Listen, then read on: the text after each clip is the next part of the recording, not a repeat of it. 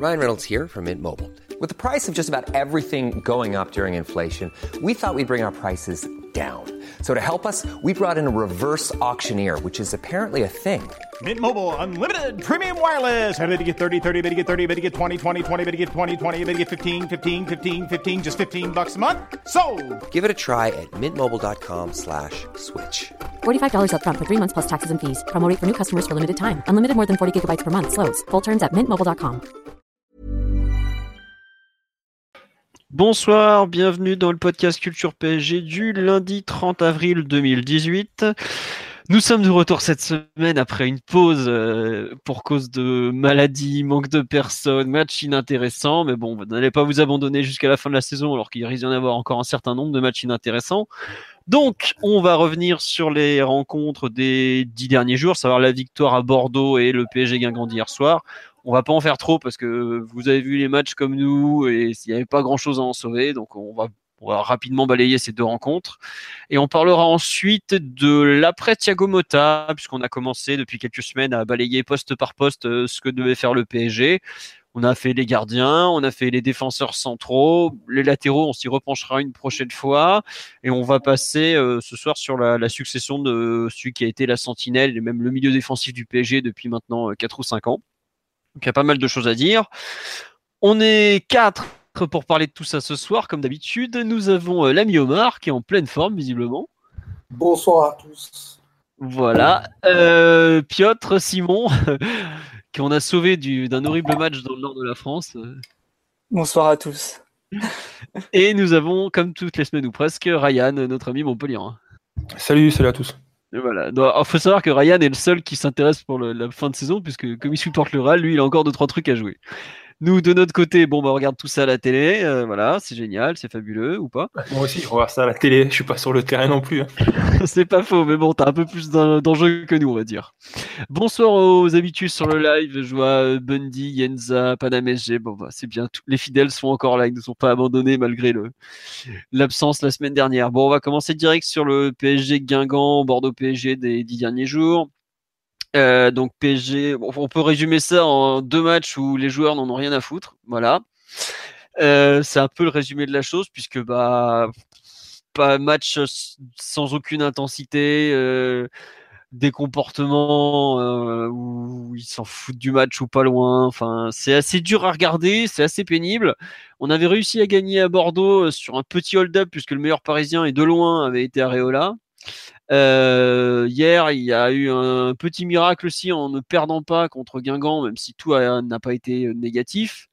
Mais bon, ça a quand même pas été terrible. 2-2 euh, grâce à un doublé de Cavani en, fin de rencontre, alors que c'était euh, Ludo Blas et Jimmy Briand qui avaient donné deux buts d'avance au Breton. Bon voilà, un moindre mal, on évite la défaite, même si c'est rien de glorieux contre une équipe de milieu de tableau, mais euh, c'est malheureusement très caractéristique de la période actuelle et qui risque de durer jusqu'à la fin de la saison. Le PSG euh, a tenté de faire une, une course au record qui n'intéresse pas grand monde, et puis bah ils jouent quand ils ont envie de jouer tout simplement, et bon bah ça donne ces matchs sans vie, sans envie, et et qui sont un peu chiants, voire, euh, voire pénibles à regarder. Je, honnêtement, moi, je prends par exemple très peu de plaisir à les regarder. Ça, je m'énerve plus qu'autre chose devant, à les voir euh, gambader, mais bon, c'est comme ça. Omar ou Piotr, ce ressenti euh, sur les matchs actuels, euh, partagé, pas partagé? Ouais, bien entendu. Merci. Euh, bien entendu, partagé. pour Bordeaux, 10 jours, j'ai déjà plus aucun souvenir de cette rencontre. Donc, euh, c'est dire la tristesse. Guingamp, c'est un peu plus frais. Euh, pour parler de la course au record dont tu parlais, je pense qu'elle n'intéresse probablement qu'Emery et son staff parce que c'est un peu la, trace qu'ils laisseront dans, l'histoire du PSG. Et, euh, bon, bah, ça fera partie des belles choses qu'ils auront à se mettre de côté. Les joueurs en ont clairement rien à faire. Je pense que ça s'est vu de manière criante, voire très suspecte hier pendant au moins 50 minutes où, mis à part la charnière, il n'y a strictement rien à sauver. Je crois que c'est l'un des rares matchs euh, que j'ai pu voir où on a commis plus de fautes que l'adversaire, dont euh, deux tiers des fautes sur, le, sur Marcus Thuram, qui a, qui, a, fait planer un danger euh, constant sur la défense du PSG. Il faut, faut lui rendre hommage parce que c'est peut-être une des meilleures perfs individuelles d'un joueur adverse qu'on a subi. et vivement hâte que ça se termine parce qu'il y a, y a pléthore de joueurs qu'on on devrait plus voir et, et, j'irai même avec plaisir parce que ça devient un peu insupportable. Très bien. Simon, tu veux compléter sur ce, ce, ressenti global Ouais, ouais, bah euh, ça se voit que les joueurs, tout comme nous, en ont un peu marre de, de cette fin de saison. Et bah, il faut bien passer par là. Il reste une poignée de matchs euh, à jouer. Et euh, il n'y a que très peu de sources de motivation vu le manque d'enjeux de, la fin de saison. Mais j'espère qu'on verra, pour se rassurer, si on peut, de belles choses du côté des joueurs qui, doivent encore un peu gagner leur place pour la Coupe du Monde. Et on espère aussi que le groupe continuera d'être professionnel et de respecter Emery jusqu'au bout. Parce que ouais, c'est un peu difficile en ce moment, assure. Ouais, euh, juste euh, sur le live, effectivement, on dit la fin de saison est chiante et lente, surtout avec les déclarations de joueurs à la presse. C'est un peu ça qui est complètement fou, c'est que euh, aujourd'hui, tu as l'impression que, enfin, on est dans une phase d'attente insupportable où bah, les joueurs, comme vous, l'avez dit, ils pensent qu'à la Coupe du Monde et c'est normal. Hein, c'est une fois tous les quatre ans. Là, on joue parce que on joue les matchs parce qu'on doit les jouer. Mais bon, c'est ça que c'est difficilement supportable. Sur live, il y a une personne qui dit vous prenez peut-être ces matchs-là trop à cœur. On sait depuis le retour contre Madrid qu'on doit patienter jusqu'à la Coupe du Monde pour revibrer. Ouais, mais malheureusement, euh, on n'a que ça à se mettre sous la dent. Donc, ils avaient fait un match honteux à saint par exemple mais ils avaient été ensuite euh, très très bons contre euh, Monaco, donc c'était sympa. À Bordeaux la semaine dernière, il y avait eu, euh, il y avait eu un peu un match malgré tout, mais là, le match d'hier en fait, il est pénible à tous les niveaux tu le regardes parce que c'est ton équipe, mais tu sens que ça te gonfle. Comme l'a dit Omar, moi perso, il y en a plein, j'ai même plus envie de les revoir jouer avec notre maillot.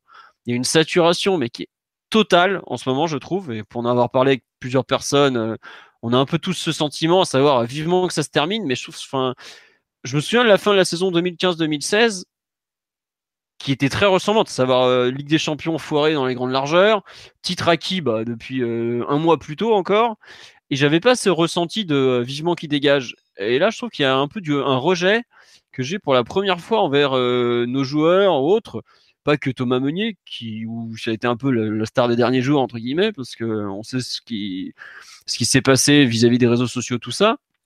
Mais euh, je trouve qu'il y a une façon de faire et un, un climat globalement autour du club qui était euh, franchement euh, qui est franchement pas terrible et assez dérangeant même. Et c'est rare, je trouve qu'on arrive à ce niveau-là.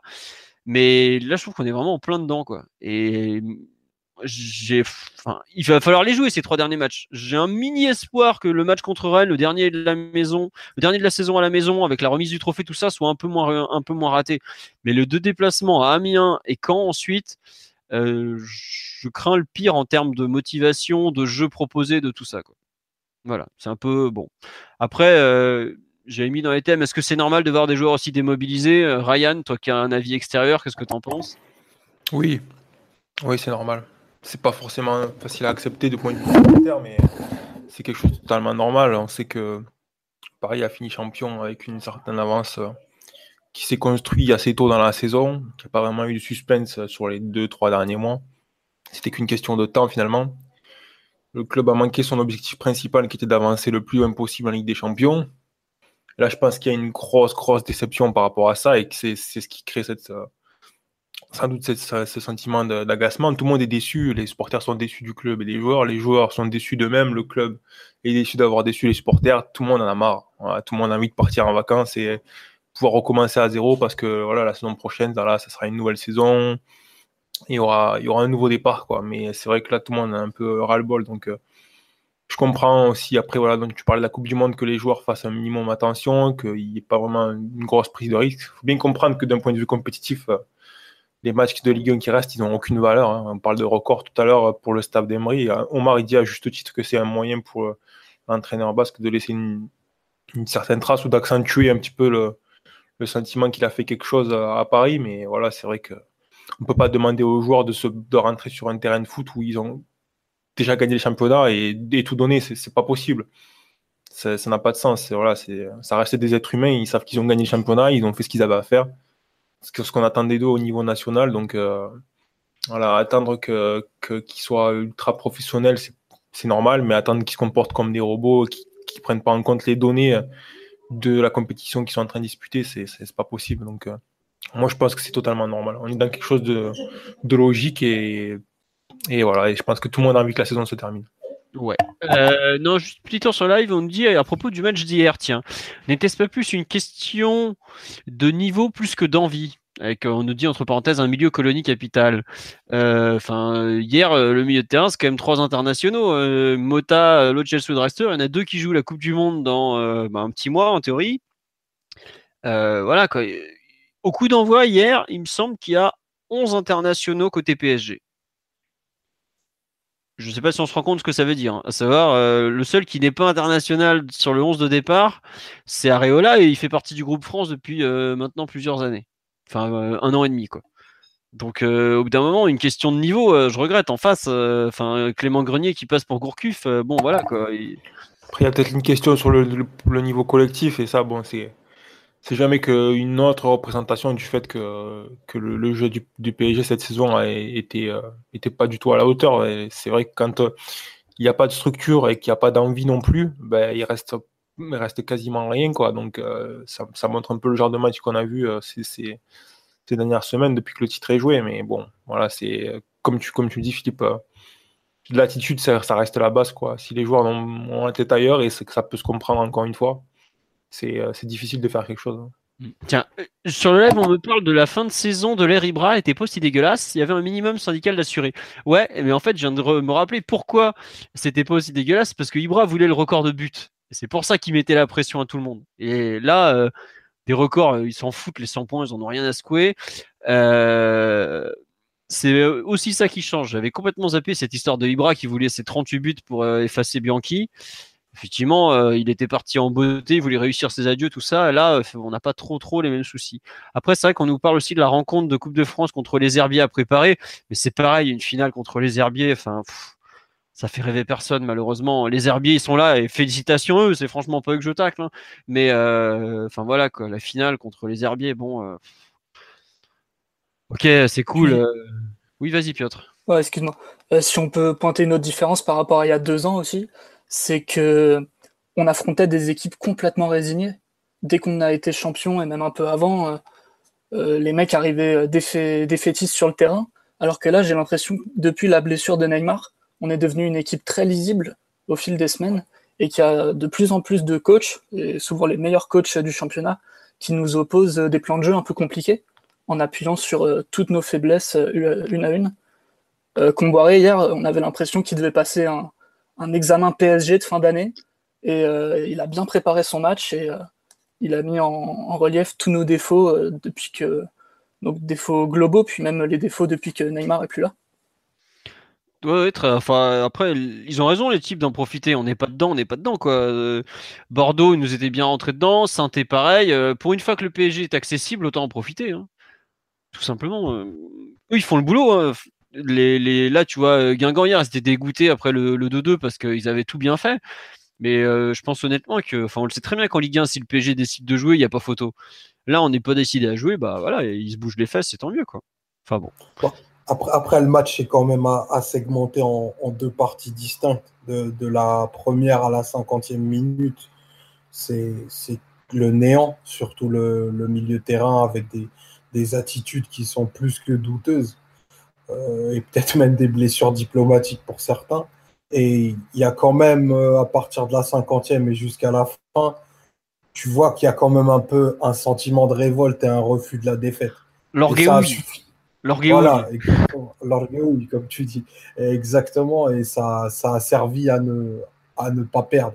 C'est assez minimaliste, mais c'est la seule chose positive à, à, tirer de ce match. À partir du moment où on a sorti euh, la, personne qui se faisait passer pour Draxler et euh, la personne qui se faisait passer pour Di Maria, on a eu un jeu un petit peu plus vertical, la présence euh, dans leur surface, un peu plus de passes réussies. On a mis deux, au moins deux buts valables. Quoi. Tu vois, donc euh, c'est bah, petitement à mettre au crédit au bout de deux matchs totalement raté dans les grandes largeurs, ça fait quand même 4 points en Ligue 1. Je m'en contente pas, je sais que c'est très peu, mais c'est la réalité comptable du moment. Quoi. Non, mais oui, euh, tu as, raison de le dire que ça, fait 4 points sur 6. C'est pas non plus euh, une honte. Hein. Il y a beaucoup d'équipes qui aimeraient prendre 4 points sur 6 en étant mauvais et tout ça. Hein. Mais c'est vrai que ça fait bizarre quand tu vois à quel point le PSG était sérieux et a dominé le championnat de les voir une telle débandade. Mais tout le monde sur live est plus ou moins d'accord sur le, dire, le fait de dire que voilà, ils pensent à la Coupe du Monde, euh, les mecs en face, ils en veulent. Bon, bah voilà c'est comme ça, hein, tant pis, c'est pas très grave. Est-ce qu'il y a quand même, à votre avis, des, bonnes choses à garder des deux derniers matchs ou pas du tout au final? La défense centrale, forcément. Mmh. Oui, ils, sont, euh, ils sont autant mis à contribution euh, en volume d'action à défendre. Bah, on, voit, on peut voir euh, l'étendue de leur palette défensive, surtout Thiago Silva depuis, depuis quelques semaines est vraiment à un niveau hors du commun en, ce qui le concerne. Et ouais, bah encore, euh, encore une fois hier, on a l'impression que même si on n'avait pas de gardien, euh, tu le mets dans les 6 mètres et il sort tout. Quoi. Ouais, je, je compléterai moi-même en associant euh, Kim Pembe hier. J'ai trouvé la paire qui. Enfin, je pense que c'est la meilleure paire actuellement. Puisque Marquinhos n'est pas non plus dans une forme olympique, hein, même s'il avait fait un match à peu près correct à Bordeaux avant de s'écrouler dans le dernier quart d'heure. Mais euh, ouais, c'est à peu près. Bah, en même temps, vu que le milieu de terrain fout rien, heureusement que la défense centrale tient la route, hein, parce que sinon on prendrait des, rafales. Hein. Enfin, je sais pas ce que vous en pensez, mais heureusement, les, seuls qui ont joué sérieusement hier, c'était défenseurs centraux. Euh, parce que bon, Areola, il a fait ce qu'il a pu, mais bon, bah, il, n'est pas non plus. Euh, enfin, il, prend deux buts. Le premier, il peut pas faire grand chose. Le deuxième, un peu faire il a pas de goal. Ouais, il peut faire mieux, mais bon, c'est pas non plus. Enfin, c'est pas une erreur, quoi. Brillant, un poil de chat aussi, donc bon. Enfin, je sais pas, moi je suis d'accord avec toi, Piotr, il y a que la défense centrale, je trouve, à sauver en ce moment. Quoi. Ouais, qui sont, qui sont à un niveau euh, d'implication constant. En tout cas, Kipembe, il a montré encore euh, super autorité, il a pris des risques euh, dans la conduction du ballon, à la relance encore. Enfin, lui, en tout cas, il est linéaire à un, super niveau depuis, depuis quelques semaines. Thiago Silva, il a encore fait un tacle hier. Je me souviens plus de la minute, mais encore un truc hallucinant. Donc, les, deux sont hyper performants. Après, à, partir, de la deuxième partie du match, c'est quand même mieux. Parce que le Celso, Chelsea, pardon, qui était complètement invisible pendant 50 minutes, a fait preuve aussi de, plus d'intelligence dans ses prises de balles. Il a fait des risques, qui, des courses qui faisaient mal également à un moment. Il y a eu Pastore qui a eu pas mal de déchets, mais qui a au moins tenté de faire des passes, euh, des passes qui tuent. Et euh, il y en a plusieurs qu'on qu trouvait preneurs. Donc la deuxième partie du match, elle est intéressante parce qu'il y a vraiment match en fait. Ouais, bah euh, après, globalement, Guingamp a souffert en fin de rencontre. Hein, ah tiens, juste une question sérieuse, dit pourquoi ne pas lancer des jeunes comme Adli dans des matchs où les milieux sont soit blessés, soit désintéressés? Alors Adli, il a pris 7 matchs de suspension, donc vous risquez pas de le voir. Et il y en a un autre, euh, bah, Claudio Gomez, il va signer à City, donc vous le verrez pas. Et le seul jeune, entre guillemets, qui est disponible à cet instant. Bernet euh, J'ai pas compris la question. Bernet est, pas disponible. Euh, Bernet, il vient de revenir de blessure, pareil. Euh, honnêtement, en termes de jeu, il n'y a pas grand chose à, à jouer en ce moment. Hein. Euh, Ensoki, il est revenu il y a peu, il a été blessé pendant pratiquement un mois et demi. Euh, donc il n'y a pas grand chose. Le seul qui est dispo pratiquement c'est OEA il est dans le groupe toutes les semaines hein, en ce moment. Bon hier, il n'est pas rentré c'est vrai, mais euh, en termes de jeunes il n'y a pas grand chose à se mettre sous la dent. Euh, on en a prêté beaucoup cet hiver ils jouent pas beaucoup, mais ça c'est autre chose. Euh, bon, ils sont contents. Mais euh, lancer des jeunes, au bout d'un moment, bah, on a fait jouer Nkunku par exemple à Bordeaux, il a pas été spécialement bon non plus. Au bout d'un moment, tu peux pas non plus. Euh, c'est gentil de faire jouer, faire jouer, faire jouer, mais si le, mec est pas bon, voilà. Autant hier il a fait une bonne entrée, il avait été aussi bon à lors des précédents matchs, il est titulaire, il n'est pas terrible, terrible, donc c'est un peu embêtant aussi. Voilà. Et non, sinon on fait remarquer hallucinant de légitimer le non-professionnalisme de la part de l'ensemble du club sur cette fin de saison pour la Coupe du Monde. Si les Européens faisaient ça avant chaque Euro, les Sudam avant chaque Copa et les Africains avant chaque Cannes, on s'en sortirait plus. Euh, bon, alors la Cannes, c'est un peu peur parce que c'est en cours de saison, mais pour les autres, globalement, euh, les Sudam, pareil, c'est un peu particulier parce que la Copa América, c'était tous les deux ans, mais les Européens avant chaque Euro, euh, il y a gros coup de frein à main à chaque fois. Hein. la fin de saison 2015-2014. Voilà, 2014, c'est la Coupe du Monde déjà. c'était déjà pareil. En 2014, hein. euh, mm. avant la Coupe du Monde, il était, il était à l'économie. Hein. Ouais, voilà, et je me souviens le match à Lyon, on perd 1-0 en étant déjà champion, un but de Jojo Ferry le terrible. Tout le monde en avait rien à secouer. On venait de se faire éliminer Ligue des Champions, on savait qu'on serait champion. Bon, bah voilà, quoi, c'est un peu le souci euh, du moment. On nous dit on vend Claudio Gomez à City. Non, on ne le vend pas. On va toucher trois cacahuètes qui s'appellent des indemnités de formation, mais il a refusé le contrat pro, donc il va signer là-bas. Euh, voilà, on nous dit j'ai un pote qui prend toujours ses vacances annuelles de mars à septembre, ça fait 5 ans, il s'appelle Marco Verratti. Ça, par exemple, c'est dur pour le joueur parce que s'il y avait des matchs importants à jouer, il serait autrement plus sollicité. Mais là, on est en fin de saison, il joue même pas la Coupe du Monde, ça sert à rien de tirer à fond sur lui, quoi. Autant le, comment dire, le, laisser se reposer, qui, enfin, la saison est finie ou presque. je pense qu'il sera là pour la finale de la Coupe de France.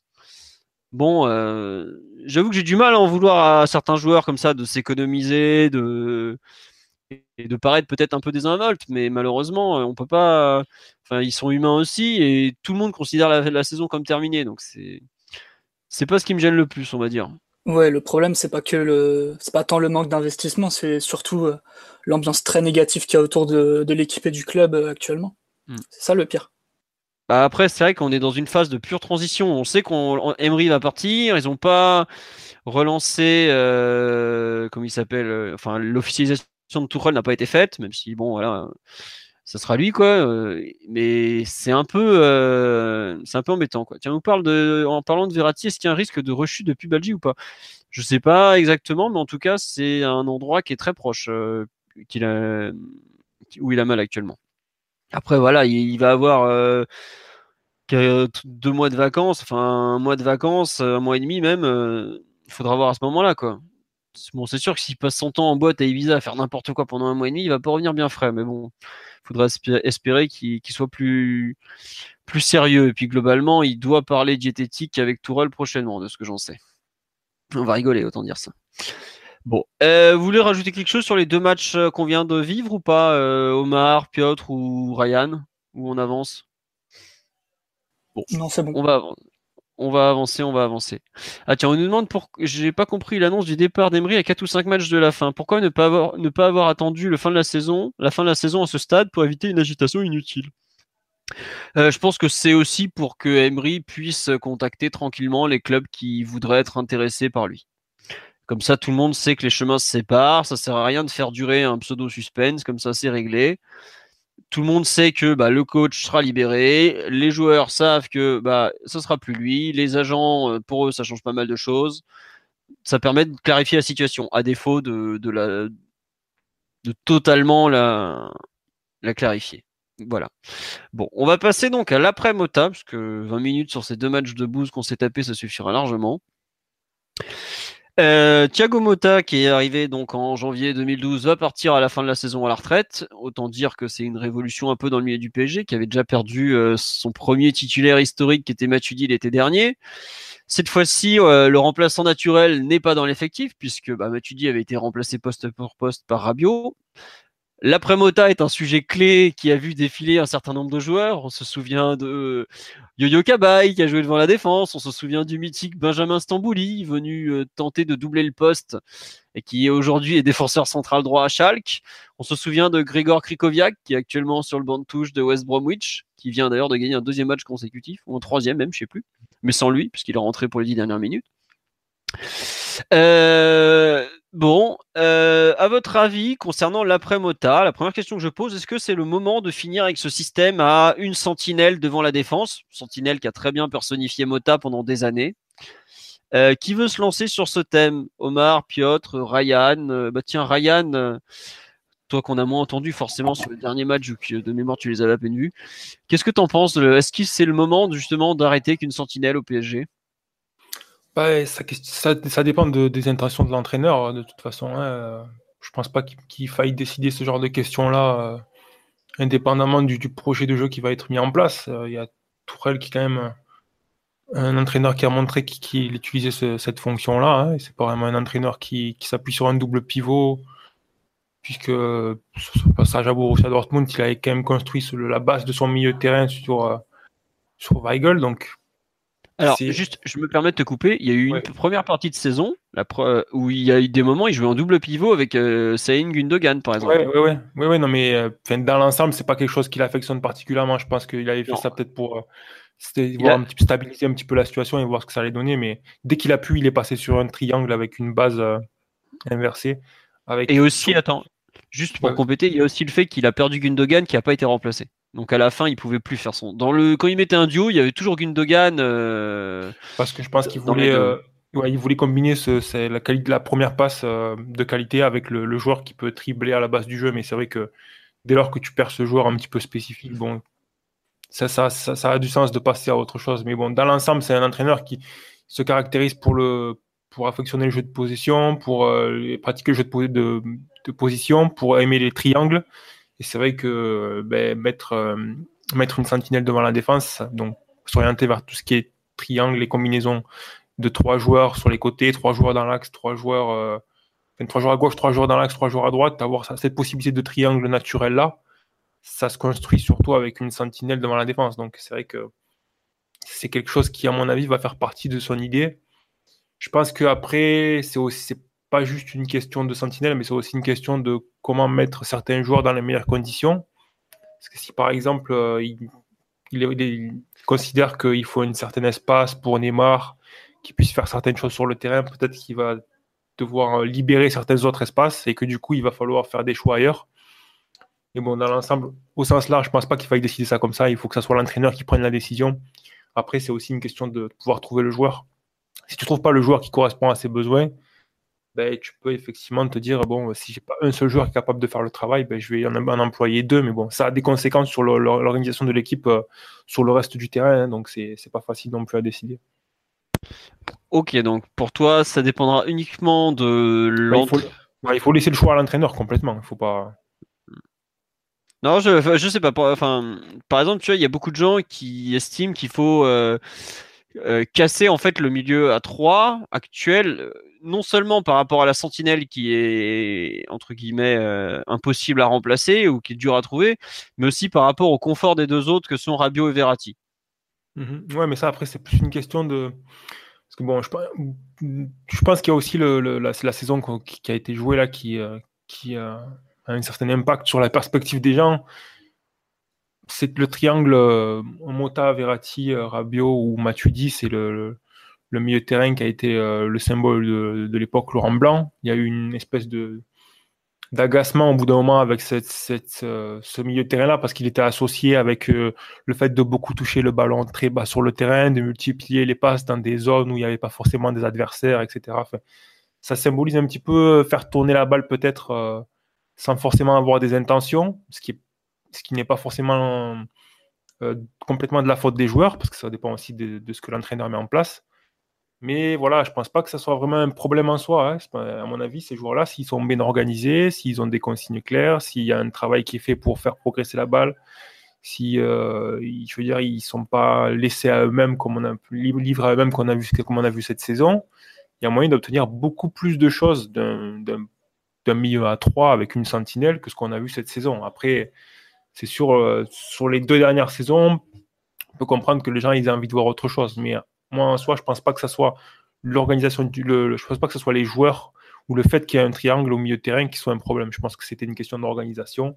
Et honnêtement, je pense qu'avec un entraîneur comme Tourelle qui a vraiment des idées très strictes et qui est euh, quand même un entraîneur assez rigide d'un point de vue de, de consignes, d'occupation des espaces, de déplacement, etc. Il y a une énorme marge de progression à faire avec un milieu à 3. D'accord. Euh, Omar ou Piotr sur le, le milieu à 3 et la- l'avenir avec une sentinelle, vous avez un, un avis peut-être? Vas-y, Simon. Euh, ok, j'y vais. Euh, allez, cause, cause. Euh, ouais, c'est vrai, bah, se, se séparer de Mota, c'est c'est pas rien pour ce PSG. Ça a été euh, le milieu de terrain le plus important euh, depuis 2012 avec Verratti. Et c'est un joueur qui a apporté, qui a été une solution pour, euh, pour tous les coachs. Et euh, quand il n'était pas là, on a bien vu que c'était plus un problème euh, qu'une solution au final, parce qu'on a eu très peu d'excellents matchs euh, sans lui. Euh, je pense euh, là directement au 4-0 contre Barcelone. Euh, mais euh, autrement, euh, moi, ça me plairait bien de continuer avec un milieu à 3 parce que c'est une vision du foot à laquelle je crois. Et euh, Tourelle semble y croire aussi. Euh, cette espèce de, meneur reculé euh, qui donne le tempo, c'est un beau rôle dans le football, je trouve. Et, j'ai l'impression que c'est important pour beaucoup d'entraîneurs modernes, très influencés par les idées de, de Cruyff, notamment. Donc je suis très curieux, franchement, de voir ce que va faire Tourelle par rapport à ça. Peut-être qu'il va faire venir Weigel, je sais pas, qui, qui occupe très bien, très bien le rôle. Qui est en très bonne forme d'ailleurs. Juste coupe, excuse-moi, Weigel vient d'enchaîner deux, deux très bons matchs contre Leverkusen où il a fait probablement son meilleur match de la saison et à Brême euh, ce dimanche. Je les ai pas vus, mais paraît-il qu'il est très bon en ce moment, ouais. ouais. Et donc euh, après le problème, c'est que des sentinelles de très très haut niveau, il n'y en a pas euh, à tous les coins de rue. c'est des profils rares qui sont un peu un peu spécifiques, surtout quand quand sportivement tu as autant d'attentes qu'au PSG. Euh, c'est pour ça que tu peux pas donner ce rôle à n'importe qui, quoi. Même des, milieux euh, de haut niveau confirmés. Euh, rien que dans notre effectif, on a Rabiot, Diarra ou, Verratti qui pourraient normalement occuper le poste et qui montrent beaucoup de difficultés dans, notamment dans l'utilisation du ballon et dans, dans la capacité à s'organiser face à beaucoup de choix simultanément. Donc normalement, le coach rentre aussi en ligne de compte, comme a dit Ryan, pour, euh, pour tout organiser. Mais euh, c'est vrai que ça peut être compliqué euh, de trouver le profil parfait à la Mota ou à la Bousquette. C'est pour ça que, que en tout cas, moi, ça me plairait et je suis curieux de voir ce que Tourelle veut, veut faire par rapport à ça. Ouais. Omar, tu veux rajouter quelque chose ou je fais un petit tour sur le live? Ouais, je vais, je vais rajouter brièvement quelque chose déjà pour, pour rendre hommage à, à Thiago Mota. Euh, je trouve que c'est l'homme qui a incarné euh, pendant des années bah, tout ce qui était euh, la couverture des espaces, la gestion des transitions, la les passes entre les lignes, l'ultra domination du, du, PSG et toute la, la virtuosité technique qu'il y a eu. Je trouve qu'elle est, elle est parfaitement incarnée par lui, que c'est quelqu'un qui, par sa seule présence, a en fait incarné la qualité. Euh, comme le disait Simon, euh, quand il était absent, on s'en est, est vraiment rendu compte et, lourdement dans certains contextes, parce qu'en fait, c'est un, un, alliage de, de, compétences tellement subtiles, pas forcément très clinquantes, pas forcément très modernes, mais qui cimentent les équipes et qui, qui les amènent à des, à des victoires. C'est pour ça que, ben, à 35 ans, ben, après euh, tant de masterclass, on, se pose des questions sur comment gérer l'après-Mota en, ayant ciblé extrêmement peu de profils qui, pourraient revêtir ce costume-là. Bah, globalement, enfin, on parle d'après Mota, mais quand tu vois euh, entre guillemets euh, l'après Ibra, l'après Maxwell, euh, tu comprends qu'il y, a une certaine fébrilité face à l'après Mota. Tu vois, c'est pas non plus comme si on avait particulièrement bien géré la première vague de départ. des, entre guillemets des, gros noms du PSG quoi. Et je suis pas loin de rajouter même l'après David Louise. Hein. Oui, c'est vrai. Voilà. Pas de logiciel. Exactement. Euh, ah non, je vais faire un petit tour sur live. Il y a beaucoup de monde qui réagit euh, sur ce, cette transition. On nous parle sur l'après-mota, mais comme l'a déjà dit euh, Ranieri, on l'a déjà le successeur. Verratti, son poste, c'est devant la défense. Il faut l'installer là. Alors, ça, c'est un débat qui revient régulièrement. C'est le poste auquel le faisait jouer Ancelotti en le protégeant bien à l'époque. Est-ce que comment il s'appelle, euh, Tourelle osera mettre un joueur comme Verratti devant la défense. Bon, moi j'ai toujours des doutes de par déjà son activité sur le terrain qui lui permet de couvrir de grands espaces et euh, le fait qu'il soit quand même pas très très grand. Et au bout d'un moment, avoir un joueur aussi petit devant la défense, ça reste un problème. Sur tout ce qui est long ballon, déjà, il est dominé. Sachant que la défense centrale au PSG est déjà assez mal euh, protégée. Si en plus on rajoute un joueur comme ça, c'est pas forcément évident pour lui faudra voir ce que Tourelle va décider. Mais globalement, euh, ce qu'il a montré euh, à Dortmund, euh, il avait, par exemple, il avait pas osé aligner un mec comme Gundogan tout seul devant la défense, ou de mémoire, très rarement en tout cas. Donc, est-ce que ça va coller en termes de profil? C'est pas simple. Voilà. on nous dit Mota sur le terrain, c'est terminé depuis le départ de Blanc.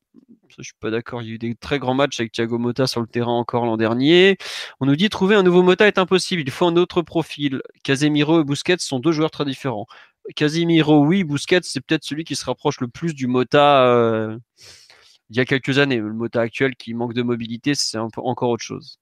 On nous reparle de la Coupe du Monde, mais ça, c'est un débat sans fin. On y reviendra, je pense, dans les prochaines semaines.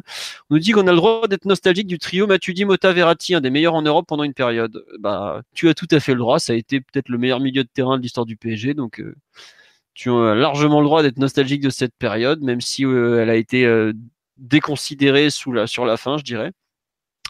Euh, on nous demande pourquoi vouloir changer de système absolument? Une, sentinelle peut être utilisée de plein de façons différentes avec plein de profils différents. Euh, peut même permettre de perfectionner ce poste. De toute façon, tout dépend de ce qu'il cherchera à mettre en place. Bah, là, ça rejoint ce que disait Ryan sur le besoin de, qu'a l'entraîneur de mettre en place des choses euh, et qu'est-ce qu'il va vouloir mettre en place? On nous dit le problème c'est pas un milieu à 3 ou à 2, c'est la vitesse de transition de mon point de vue. C'est aussi un souci. Aujourd'hui, on a vu que bah, par exemple un Mota avait du mal sur tout ce qui était transition défensive et globalement le milieu actuel du PSG a du mal sur les transitions défensives.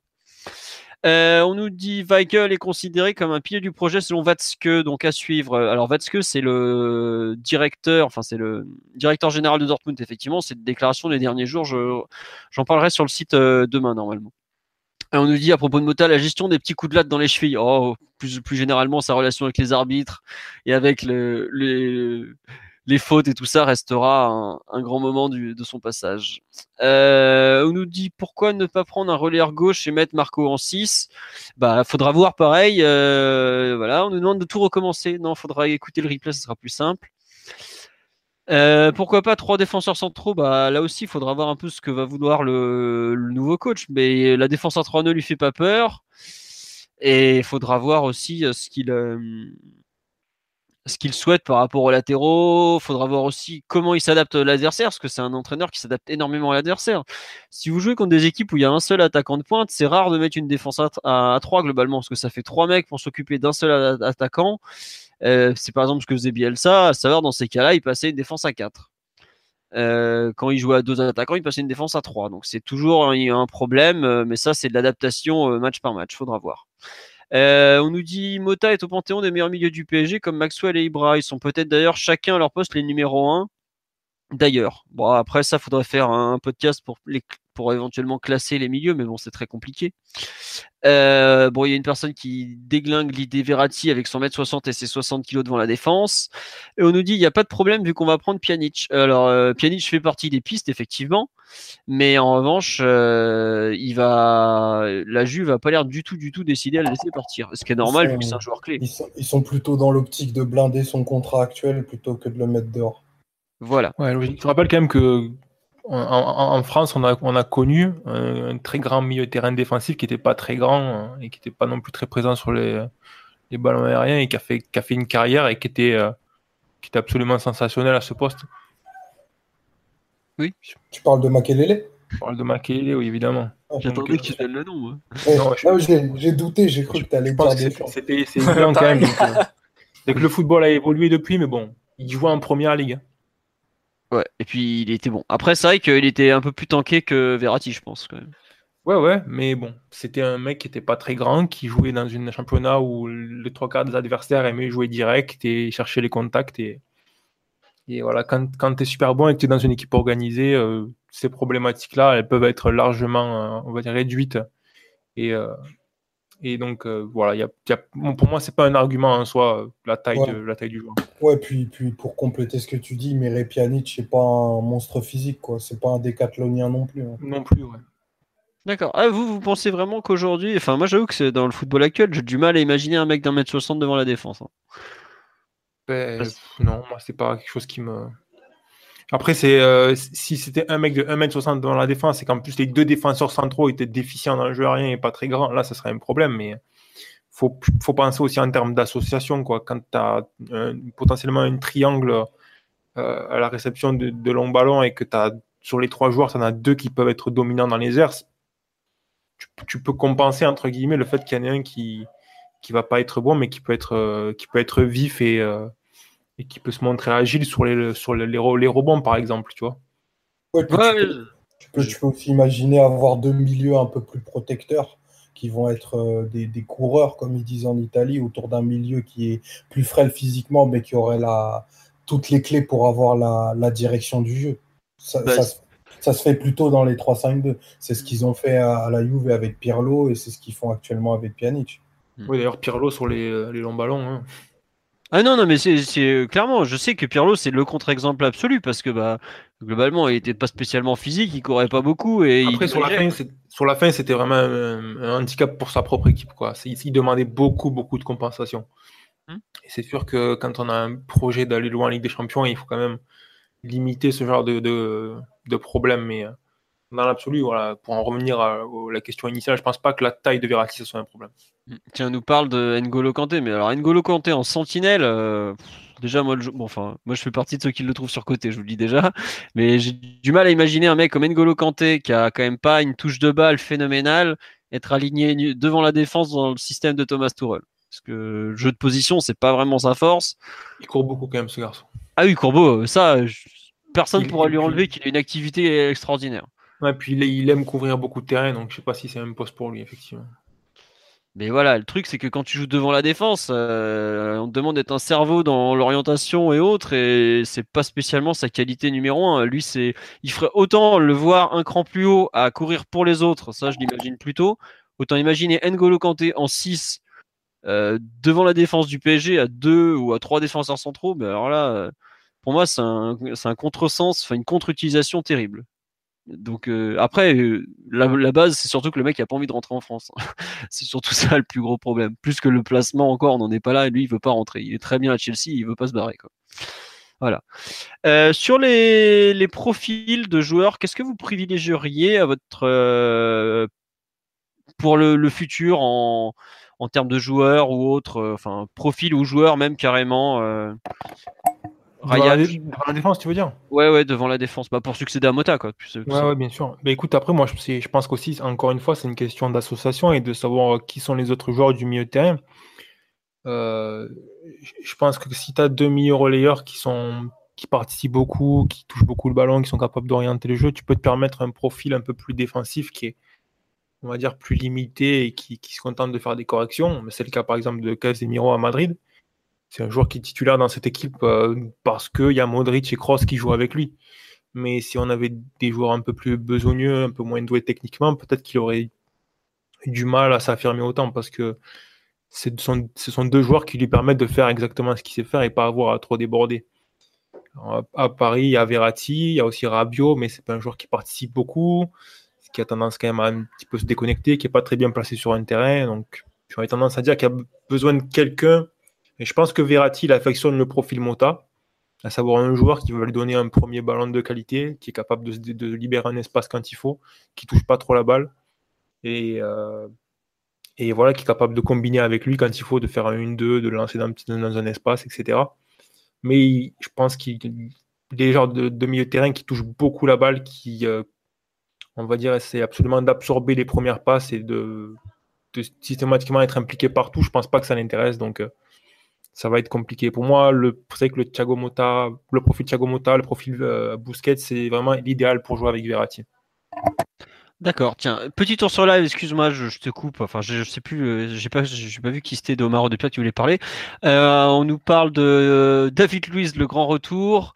alors David Luiz aujourd'hui, il est un peu à la cave à Chelsea, mais surtout je ne pense pas que le PSG veuille faire revenir un joueur un peu comment dire, euh, un peu brute euh, en termes d'utilisation du ballon, parce qu'on l'avait vu euh, Rappelez-vous, notamment, il y a un match à Monaco où il me semble qu'on fait un 0-0. David Luiz joue au milieu de terrain et on voyait déjà les limites dans l'utilisation du ballon. À savoir que c'est un mec qui, euh, ok, il, sait jouer long, mais jouer court proprement, savoir se place, enfin se déplacer pour relancer proprement par rapport à Verratti comme le faisait Mota, il déjà, il avait déjà du mal.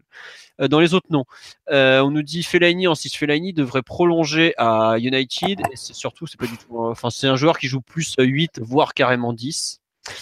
Euh, on nous parle de Nzonzi. Nzonzi, c'est un joueur que le PSG suit parce que ça fait partie des rares sentinelles qui sont plus ou moins disponibles pour peu que tu mettes l'argent.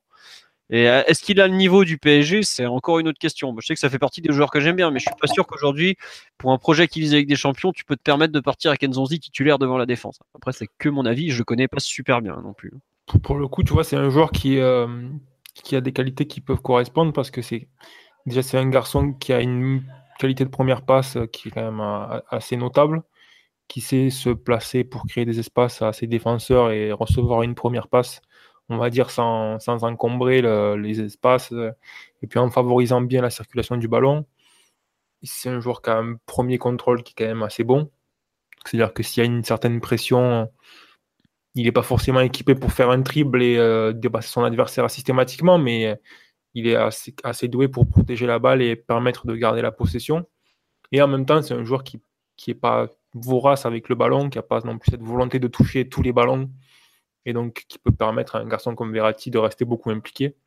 Et après, il y a aussi le fait que sur le plan physique, c'est un joueur qui a une certaine envergure, une capacité athlétique et une course euh, sur les petits et les grands espaces qui lui permet de corriger certaines situations de temps en temps quand il y a une paire de balles ou de courir vers son propre but quand il y a beaucoup d'espace à couvrir. Et ça, c'est voilà, c'est un joueur qui associe des, pas mal de qualités qui peuvent correspondre aux besoins du PSG. Après, est-ce qu'il a le niveau nécessaire pour, euh, être une pierre angulaire dans un projet qui, vise la Ligue des Champions? C'est effectivement c'est c'est pas clair quoi. Mhm. Et puis euh, ça, nous, ça nous permet aussi de rapatrier un joueur passé par le centre de préformation du PSG, l'ami Nzonzi. Bah, moi, je pense que la, succession de Mota sera forcément euh, sur un joueur qui est un pari.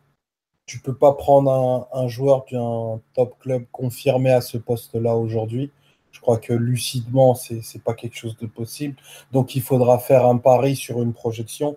Euh, il y a un profil qui pourrait fitter, c'est celui de, William Carvalho, qui, est aussi extrêmement habile et, précis dans le petit jeu, qui est capable d'orienter l'équipe, de diriger la sortie de balle.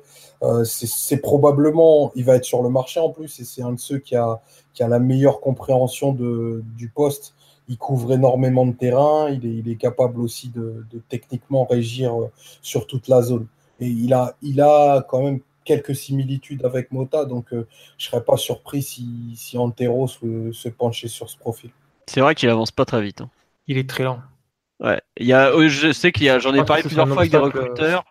c'est ça C'est l'obstacle principal de ce joueur-là qui fait qu'il n'est pas encore dans un grand club, à mon sens, c'est qu'il a un déficit sur le plan d'un point de vue euh, athlétique qui est euh, qui demande des compensations d'un point de vue de l'organisation de l'équipe. C'est-à-dire qu'il faut vraiment faire attention. quoi. C'est un joueur qui n'est pas capable de corriger des grands espaces, qui est capable d'accélération, qui sur 5 mètres est capable de se faire dépasser par quelqu'un qui n'est est pas spécialement rapide non plus. Donc si les choses ne fonctionnent pas euh, sur certaines pertes de balles, c'est compliqué. Quoi. Si, je pense que s'il n'était pas aussi lent, il serait déjà dans un dans un grand club. Il serait parti à Manchester, il serait parti au Bayern, il serait parti dans un, dans un de ces clubs qui, euh, qui a un petit peu régressé d'un point de vue qualité dans l'effectif, mais qui aspire quand même à aller assez loin. Mais ouais, il a ce déficit. Euh, et malheureusement, ce genre de choses-là, ça ne se corrige pas. Quoi. Enfin, de point de vue individuel, le joueur, il ne peut pas faire grand-chose. La, la, lenteur, oui, ça se corrige pas, mais par contre, tu peux faire gagner un joueur en tonicité. Ça, c'est quelque chose qui, se travaille. Je suis d'accord avec toi quand tu dis que ça s'organise autour quand tu as un joueur lent qui est dans une zone. Mais en fait, si c'est ce joueur-là qui est le maître du tempo, si autour tu mets de la vivacité, ça peut compenser sa lenteur naturelle. Mais, complètement. Mais tu sais, dans, un cas de figure où les choses se passent bien, tu peux, absolument compenser euh, presque tout. Hein tu, peux tout cacher. Quoi. Si, tu arrives à sortir la balle comme tu veux, déjouer le pressing, faire monter la balle là où tu veux, etc., à la fin, le fait que ton joueur y soit là, c'est pas un problème. Hein. Si tu arrives à faire, exactement, à produire ton, idée de jeu sur le terrain, vu que tu te prépares à, compenser tes, carences et à optimiser tes qualités, ben, tu peux le cacher, ce genre de choses-là. On a bien vu euh, à l'époque du Barça de Guardiola que on voyait des garçons comme euh, Iniesta ou Xavi qui n'étaient pas spécialement rapides, qui n'étaient pas spécialement puissants d'un point de vue physique et athlétique, qui, mangeaient absolument tous les ballons parce que d'un point de vue organisationnel, ils étaient mis dans de très bonnes conditions pour récupérer et pour presser. C'est tout le, le, système évidemment va faire, que les choses fonctionnent et que tu peux cacher les mauvais aspects de certains joueurs. Le problème c'est quand les choses vont pas bien, en fait, à quel point tu vas souffrir euh, les, carences et les limites de tes joueurs. Et pour Carvalho, je pense que c'est vraiment c'est une vraie barrière, à mon avis, dans sa carrière. Mm. Euh, on nous dit que ce serait un coup d'agent. Non, non, Carvalho était quand même un, joueur qui a été surveillé par les plus grands clubs et c'est un peu ce qui a freiné tout le monde, ce, problème de, mobilité, de, vitesse, d'accélération. Mais il a un, pied gauche fabuleux, notamment Carvalho. Euh, c'est bien lui. Attendez, je le confonds toujours. Ouais, lui, il est gaucher, Carvalho, c'est bien sûr. Enfin bref. Il me semble. Ouais, c'est lui. Mécaniquement, en plus, c'est euh, c'est pas juste une histoire de, vitesse pure sur les premiers mètres et de, de d'espace, mais il aussi, euh, d'un point de vue mécanique, la, gestuelle, la façon dont, le temps qu'il prend pour pouvoir se retourner sur, euh, sur une action, etc. Toutes ces choses-là, ça fait que c'est un joueur quand même rigide sur le plan physique et très lent. Et c'est, euh, ça fait penser un peu, entre guillemets, à, au lot des deux dernières saisons ou ou au Mota actuel qu'on voit, c'est-à-dire que c'est un joueur qui, fait des différences sur le plan de vue technique, qui va créer des avantages pour ses joueurs, mais dès qu'il va falloir couvrir un peu des espaces, je veux dire, c'est euh, il, il, offre, il offre absolument rien à son équipe. Quoi. Hmm.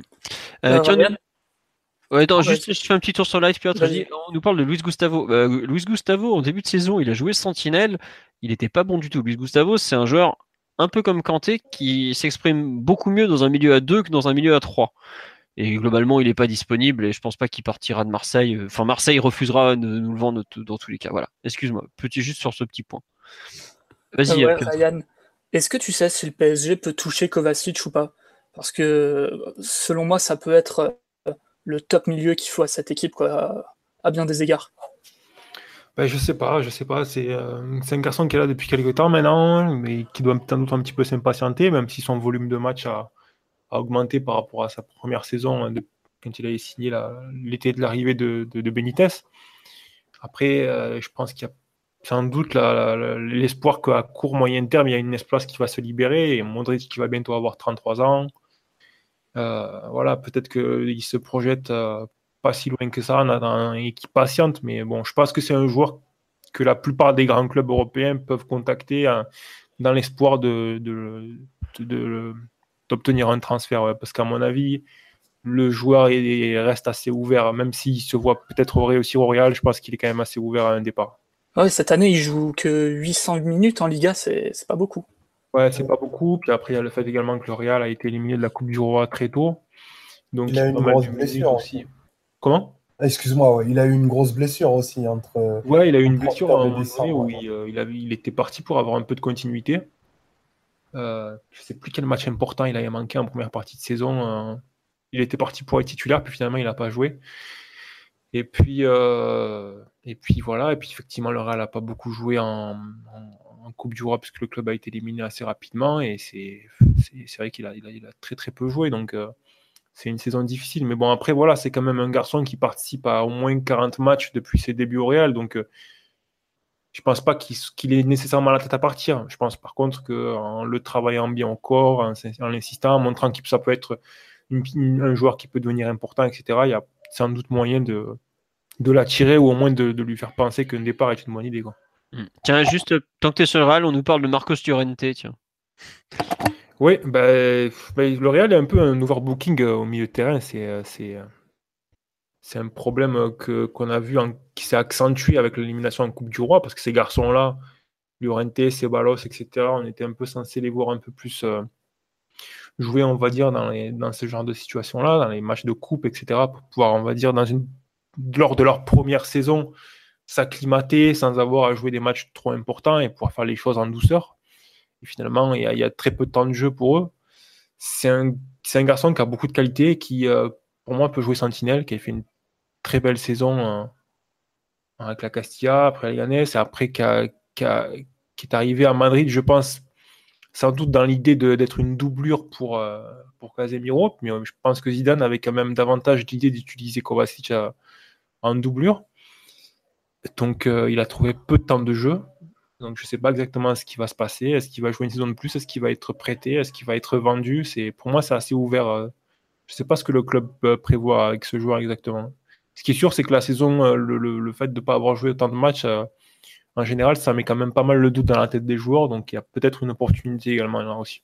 Hmm, ok, bon, il faudra voir après ce que les joueurs veulent euh, contractuellement où ils en sont, parce que de mémoire, Llorente, il a prolongé jusqu'en 2021 ou 2022 l'an dernier. Oui, non, il a un contrat de très longue durée, et Kovacic aussi également.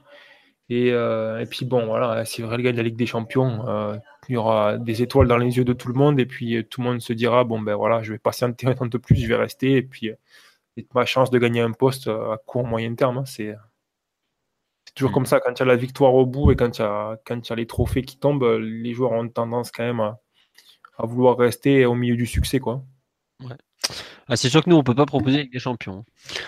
Euh, on nous parle de Jorginho, Alan, tous les mecs du Napoli, mais alors, euh, déjà, il faudra voir où ils en sont. Et puis, euh, moi, ce qui me gêne, par exemple, un mec comme Jorginho, c'est un, un, bon joueur, mais c'est que tu as, franchement, si tu mets Jorginho plus Verratti, tu as quand même deux joueurs qui physiquement risquent de souffrir, enfin, qui souffrent dans les duels défensifs dans un secteur de jeu. Ça fait beaucoup, je trouve. En avoir un comme tu dis, tu peux toujours le, le cacher. En avoir deux, parce que Verratti et Jorginho, c'est quand même pas bien grand, mais c'est des bons joueurs de ballon. Mais t'as pas la balle, tu souffres avec des mecs comme ça, quoi. Et je pense que c'est un peu ça qui, qui gêne. On dit en Iniesta. Et on colle Rabiot en 6. Bah voilà, par exemple, un mec comme Rabiot, il a dépanné en 6, mais on sait très bien qu'il voudra pas s'y coller, euh, à moins que quelqu'un lui ouvre les yeux. Il y avait quand même des joueurs du PSG qui ont tenté de le convertir de le convaincre de devenir un numéro 6 cette saison. Il n'a rien voulu entendre malgré tout. Et il, confie, continue de penser qu'il sera qu'il est un numéro 8, quoi, en gros. Euh, bon, il y a, tiens, il y a Simon, euh, Simon alias Piotr, qui nous dit que tu veux Paredes, c'est vrai ça? Ah, Moi, j'aime beaucoup le joueur, ouais. Je, depuis euh, sa saison à Empoli, j'aime bien voir ce qu'il fait régulièrement. Je me tape même des matchs du Zénith pour voir ce que ça donne.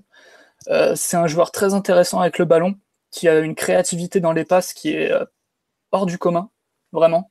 C'est très impressionnant. Euh, d'un point de vue tactique, ça, c'est vraiment du, ça peut faire du mota dans le texte. Donc rien de parler de mettre Verratti dans des bonnes conditions. je peux ajouter aussi que Neymar avec une sentinelle de ballon, c'est un joueur qui, qui sent assez bien quand même. Et euh, quand il y avait Mota et Neymar ensemble sur le terrain, ça a parfois donné par euh, séquence de jeu des trucs euh, extraordinaires. c'est pas, c'est à prendre en compte aussi. Après, pour Tourelle, vu qu'il va arriver, je pense que Paredes, ça va manquer un peu de mobilité pour lui. C'est un joueur qui, qui bouge pas beaucoup, qui, qui déclenche pas des efforts très vite sur le terrain. C'est tant que, tant que c'est sous contrôle et qu'il n'y a pas d'urgence, en gros, il bouge pas trop. Euh, je suis pas sûr que ça plaise beaucoup au futur coach. Mais ouais, ça reste un joueur très intéressant et qui, pour 50 millions, est touchable facilement aussi. Bah, faudra voir. C'est vrai que le PSG n'avait pas du tout bougé sur lui l'année dernière quand il a été vendu au Zénith, alors que bah, on savait très bien qu'on avait un besoin de milieu de terrain. Euh, il y a un joueur qui a complètement disparu, effectivement. On sur live, on m'a parlé de Fabinho. Est-ce que vous penser Fabinho compatible avec un système comme celui de Tourelle. Moi, j'avoue qu'un autre entraîneur, ça aurait pu le faire là, avec l'allemand, j'y crois pas du tout. Enfin, euh, Fabinho me paraît être un joueur, malheureusement pour lui, trop limité dans l'utilisation du ballon pour un spécialiste du jeu de position. Ryan, j'ai vu que tu avais dégainé le micro, je sais pas ce que tu en penses. Ouais, non, c'est vrai que quand on pense à, à Emery, on pense qu'il a tendance quand même à chercher une sentinelle qui va faire des corrections, qui va se, on va dire, répondre présent sur le jeu direct, qui va être capable de lancer des, des attaques rapidement et tout. Bon, là, le genre de choses que Fabinho arrive plus ou moins à faire. Après, si on pense à un entraîneur comme Tourelle qui crée des avantages, qui veut créer des avantages dès la première passe, qui veut un joueur qui fait des différences vraiment d'un point de vue technique, c'est de suite un, joueur qui, qui, descend sur la liste. Quoi. Ouais. Euh, Omar, une, une, sentinelle que tu as envie de voir euh, ou pas ou... Ah bah, moi, mon rêve, ce serait de prendre Pjanic, bien entendu. Non, mais toi, tu es supporter interiste, tu veux la, chute de la Juve, on le sait, c'est tout. Quoi. Oui, mais il faut pas le dire ici. non, non, honnêtement, parce que en termes de, compréhension du poste, même si c'est un poste qu'il a, qu'il a intégré il y a assez peu de temps, le volume de ballon qu'il joue, la direction qu'il donne à l'équipe, il, te rend le jeu tellement plus simple que c'est le profil idoine qu'il faudrait qu'on ajoute au, au, PSG. Après, c'est vrai que quelqu'un comme Kovacic, T'en parlais Simon, mais moi j'adore honnêtement, mais je le verrais peut-être aussi un cran plus haut sur le terrain pour euh, justement pouvoir apporter aussi sa qualité de frappe. Mais euh, le, profil parfait, idéal, c'est Pjanic, mais ça me paraît intouchable. Bah, ça va être compliqué en tout cas. Va falloir envoyer des ronds parce que Disons qu'en fait, surtout si le PSG veut prendre aussi Alexandro à la Juve, ça me paraît compliqué d'arriver à récupérer deux joueurs du même club. Ils en vendront pas deux. Et je pense s'il y en a un qui doivent sacrifier, ce sera plutôt l'arrière gauche que le, le 6. Quoi. Ah, Ils ont déjà eu du mal à trouver un successeur à Pirlo, à mon avis, c'est pas pour le vendre tout de suite. Quoi. Oui, surtout qu'ils l'ont, ils l'ont façonné. Quoi. C'est le fruit d'un processus de, deux ans, même si l'année dernière, il, a beaucoup été utilisé en double pivot. Là, il est vraiment devant la défense et il fait des performances incroyables tous les dimanches, vraiment. Ouais. Euh, bon, allez, moi je vais me lancer un peu. On parle d'Amadou Diawara, mais enfin, euh, il est à peine titulaire au Napoli. Aujourd'hui, euh, le PSG est un, club qui vise des joueurs de plus gros calibre que, que ce genre de, profil. Il y a. En plus, oui, tu as raison. Il joue un cran plus haut, non, de mémoire. non, pour moi, le, celui qui, à mon sens, est le plus logique pour un mec comme, comme Tourelle, ce sera toujours Weigel. Quoi. C'est, un peu le coach qui lui a mis le pied à l'étrier. Il a quand même fait passer de la D2 allemande à titulaire en Ligue des Champions en euh, trois mois à peine. C'est un mec qui a de la taille, qui est parfaitement adapté au jeu de position surtout. Quand tu veux remplacer Thiago Motta, globalement, t'as pas euh, cinq mecs avec un profil plus proche en Europe, je pense. Euh, il est allemand, il y a déjà quand même un mec comme Draxler qui, à mon avis, sera conservé par le PSG, même sera conservé par le PSG, parce que ça fait partie des rares joueurs que, que l'entraîneur connaît déjà très bien. Enfin, bien, voire très bien. Et surtout, euh, quand tu, tu parlais, euh, Ryan, tout à l'heure, la complémentarité avec Verratti, mais je crois qu'il n'y a pas beaucoup plus de joueurs qui peuvent être aussi complémentaires de Verratti que, que Weigel. La capacité justement à, placer bien, enfin se positionner pour lancer des actions exactement comme Mota, à savoir euh, tu, tu, fais venir l'adversaire, tu fais sauter le pressing à deux, tout ça, il le gère parfaitement, par exemple. Euh... Ouais, c'est ça, c'est les, bases du jeu de, pour créer des, des situations avantageuses jeu de, position de l'école euh, de l'école hollandaise. Donc c'est vrai que lui, c'est un garçon qui, qui symbolise ça. Hein, c'est le, le projet Tuchel à, à Dortmund est complètement associé à ce joueur-là. C'est vrai que s'il devait exporter entre guillemets ses idées de jeu, euh, dans la mesure où c'est une pièce centrale euh, de son, de son, c'était une pièce centrale de son projet là-bas, je pense que ce serait logique qu'il euh, qu'il essaye de le faire venir à Paris. Hmm. Ouais, après, je sais pas qui est son agent, honnêtement, c'est un truc. Même pour le joueur, je pense que c'est un, c'est un, transfert qui aurait du sens parce que c'est quand même carrément un mouvement vers le haut, vers un club qui, qui veut sérieusement aspirer avec des champions, avec des talents de notre niveau également où il peut jouer euh, des rôles, euh, les rôles un peu plus importants également sur le plan de vue, point de vue national, donc il peut également ça qui peut donner un peu plus d'importance pour l'équipe nationale avec, avec l'équipe euh, de son pays. Donc c'est, je veux dire, c'est pour le joueur ça a du sens. Et après, est-ce que Dortmund va être ouvert à, un transfert? C'est toute la question. Hein. Bah Dortmund, le principe c'est qu'en général, tu envoies un gros chèque, tu as le joueur. Hein. Ouais, c'est ce qu'on a vu dernièrement. Et puis bon, après, je sais pas, j'ai pas trop suivi Dortmund. Est-ce qu'ils ont préparé quelque chose alors aujourd'hui, c'est un immense bordel. Aujourd'hui, Dortmund est en train de refaire son organigramme et en savoir que qu'ils vont partir avec un duo euh, Zamer, euh, Sebastian Kehl, qui sont deux anciens euh, glorieux du, du, Borussia, même si Zamer a trahi la cause en, en, en, partant au Bayern pendant une époque. Et en fait, ils savent pas encore le nom du futur entraîneur, à part que ce sera pas l'actuel qui est Peter Stöger, qui est venu pour dépanner un peu. Mais euh, en gros, la base de la base, ça sera euh, Royce et comment il s'appelle? Et Götze globalement. Et puis bah euh, Weigel fait partie. Alors aujourd'hui, Sportbilt, c'est Sportbilt qui expliquait que Weigel voulait plus de responsabilités, mais pour moi, de, tous les six proches de Mota dans le profil, et si on veut continuer avec ça, qui est accessible, c'est clairement lui le, numéro un. Après, euh, voilà, comme dit Florian sur le live, qui est un supporter de Dortmund que je connais bien et que je salue, est-ce que Vatske va vouloir vendre? C'est pas sûr. Mais après, Vatske, entre ce qu'il déclare et ce qu'il fait réellement, il y a toujours un gouffre. Hein.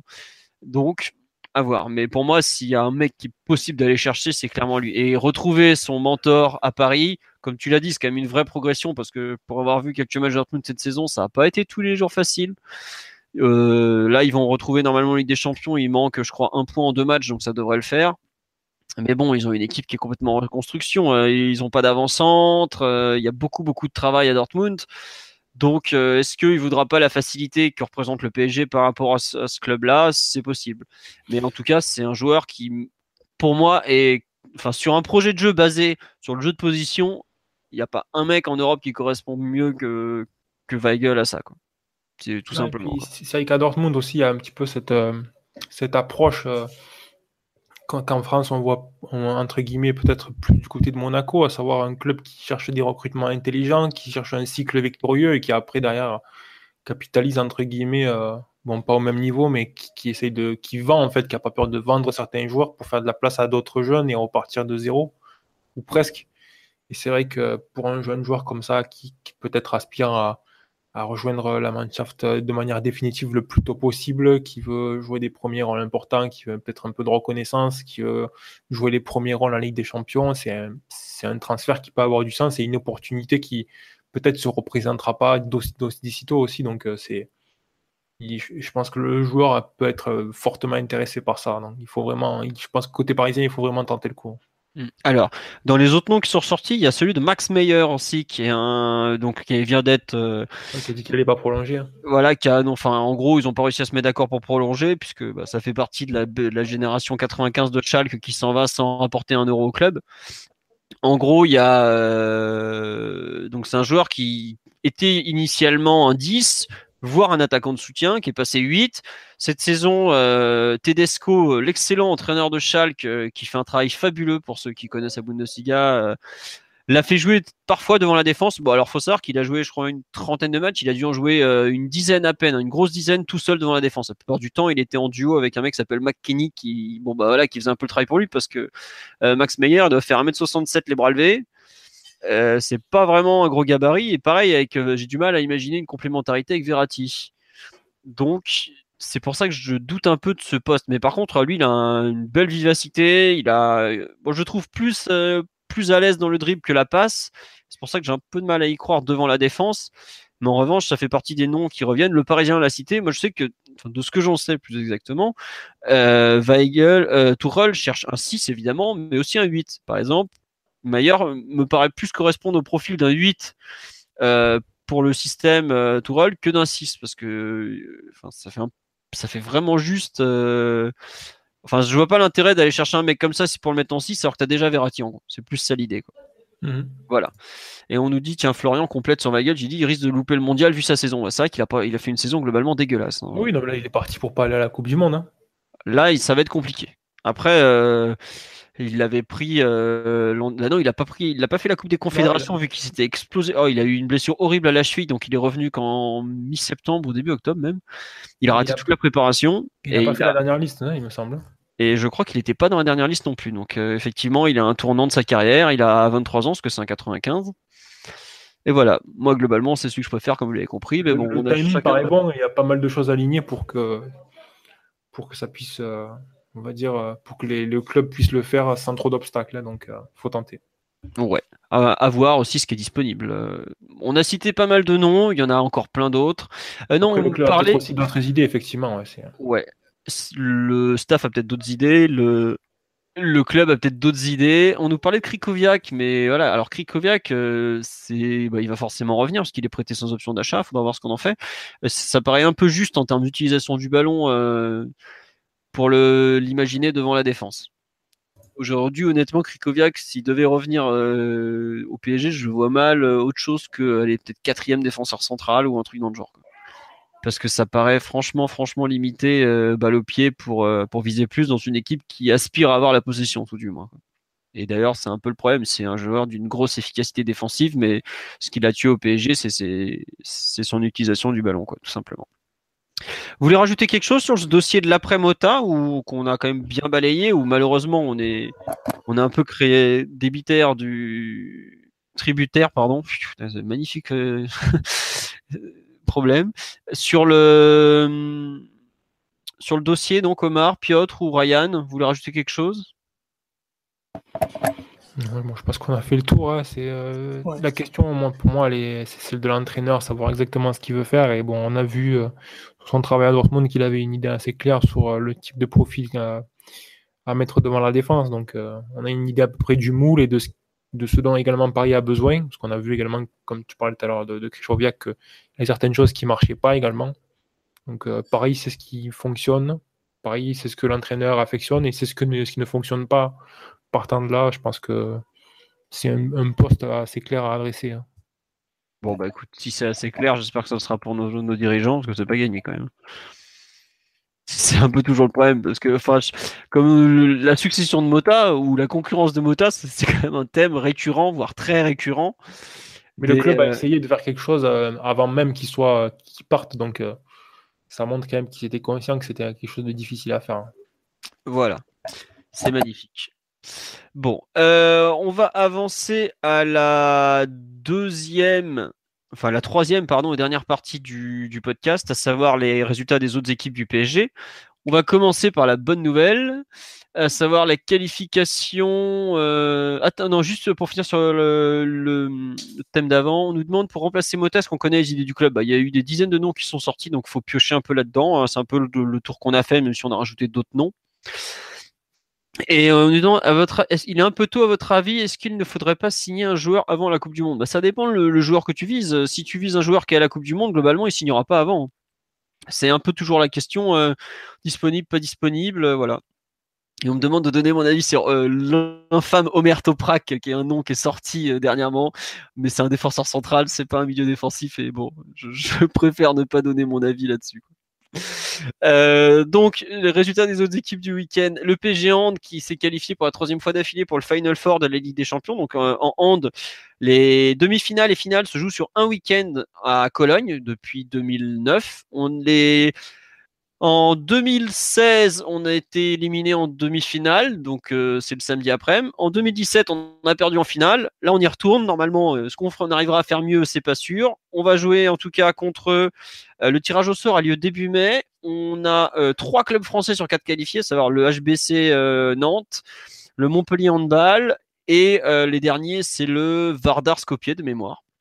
Donc, bah, il faudra attendre pour le tirage au sort. Ensuite, euh, les féminines se sont imposées de mémoire. Euh, c'était quand C'était samedi après-midi, si je me souviens bien. Ouais, 4-2 euh, face à Fleury, qui est donc une très bonne opération, surtout parce qu'on creuse l'écart et on est pratiquement assuré désormais de on est seul sur la deuxième place du classement qui garantit une participation à la Ligue des Champions au dernier. On a 5 points d'avance sur Montpellier, donc c'est quand même une très bonne chose. Voilà. Euh, globalement, le match a été réglé. Il y avait 3-0 au bout de 30 minutes, c'était vite vu. Hein. Après, même s'il y a eu réduction du score, on a recreusé l'écart et puis on a repris en fin de match. Ensuite, euh, la réserve, elle s'est imposée, elle est presque sauvée. On, C'était vendredi après-midi. Euh, victoire 1-0 contre, je crois que c'était Chasselem, je suis plus très sûr, but de Hassani en fin de rencontre. Donc bah voilà, c'est bien, on a pas mal gagné dans cette. Euh, c'était un match important à gagner, c'est fait, et globalement, euh, le maintien devrait être assuré. Euh, les U19, bah, c'est un peu la débandade cette année, comme on, l'a suivi tout au long de la saison. On jouait à Évreux et bah, Évreux a égalisé dans les arrêts de jeu. Donc 2-2 sur la pelouse d'Évreux. Bon, c'est pas terrible, terrible, mais bon, euh, non, c'était au parc des, euh, au camp des loges que je vous raconte, c'était pas Évreux. Voilà, bon, un nouveau mauvais résultat. Mais bon, les, les plupart des, des meilleurs U19 sont soit surclassés, les U17 sont en train de finir. Bon, voilà, c'est fin de saison assez compliquée. Et puis, bah, les nombreuses, euh, comment dirais-je, secousse du côté du centre de formation, je trouve, se, se ressentent un peu dans toutes les catégories, donc c'est pas forcément terrible, terrible. Et les U17, de, ils finissaient leur phase de groupe de la saison, donc ils se sont qualifiés la semaine dernière pour les, les playoffs, et ils ont très bien fini puisqu'ils se sont imposés 2-1 grâce à un doublé de Kalimwendo de mémoire, c'est ça, c'est là, il joue en attaque maintenant, c'est un gamin qui jouait lié droit au départ qui est passé avant-centre et qui euh, d'ailleurs a été convoqué, si je me trompe pas, en équipe de France U16 aujourd'hui. Voilà, donc bah toutes nos félicitations à lui. Et donc c'était contre Chambly, voilà. Euh, voilà, c'est bien ça, c'est lui qui a marqué le doublé. Sur ce, on va vous souhaiter une bonne soirée. On reviendra lundi prochain normalement sur, euh, bon, on verra un peu, mais bon, on parlera forcément de la finale de la Coupe de France. Euh, on vous souhaite euh, une bonne soirée. On espère que le podcast vous a comblé, euh, qu'on a été assez complet sur le dossier du milieu défensif, de l'après-Mota, puisque c'est plus qu'un milieu défensif, c'est Thiago Mota. Et bonne soirée à tous, tout simplement. Encore merci pour votre fidélité et vos, vos commentaires. Voilà, au revoir tout le monde. Ciao, ciao. Ciao tout le monde. Au revoir, à bientôt.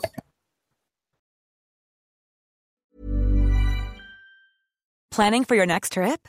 Elevate your travel style with Quince. Quince has all the jet setting essentials you'll want for your next getaway, like European linen premium luggage options, buttery soft Italian leather bags, and so much more. And is all priced at 50 to 80% less than similar brands.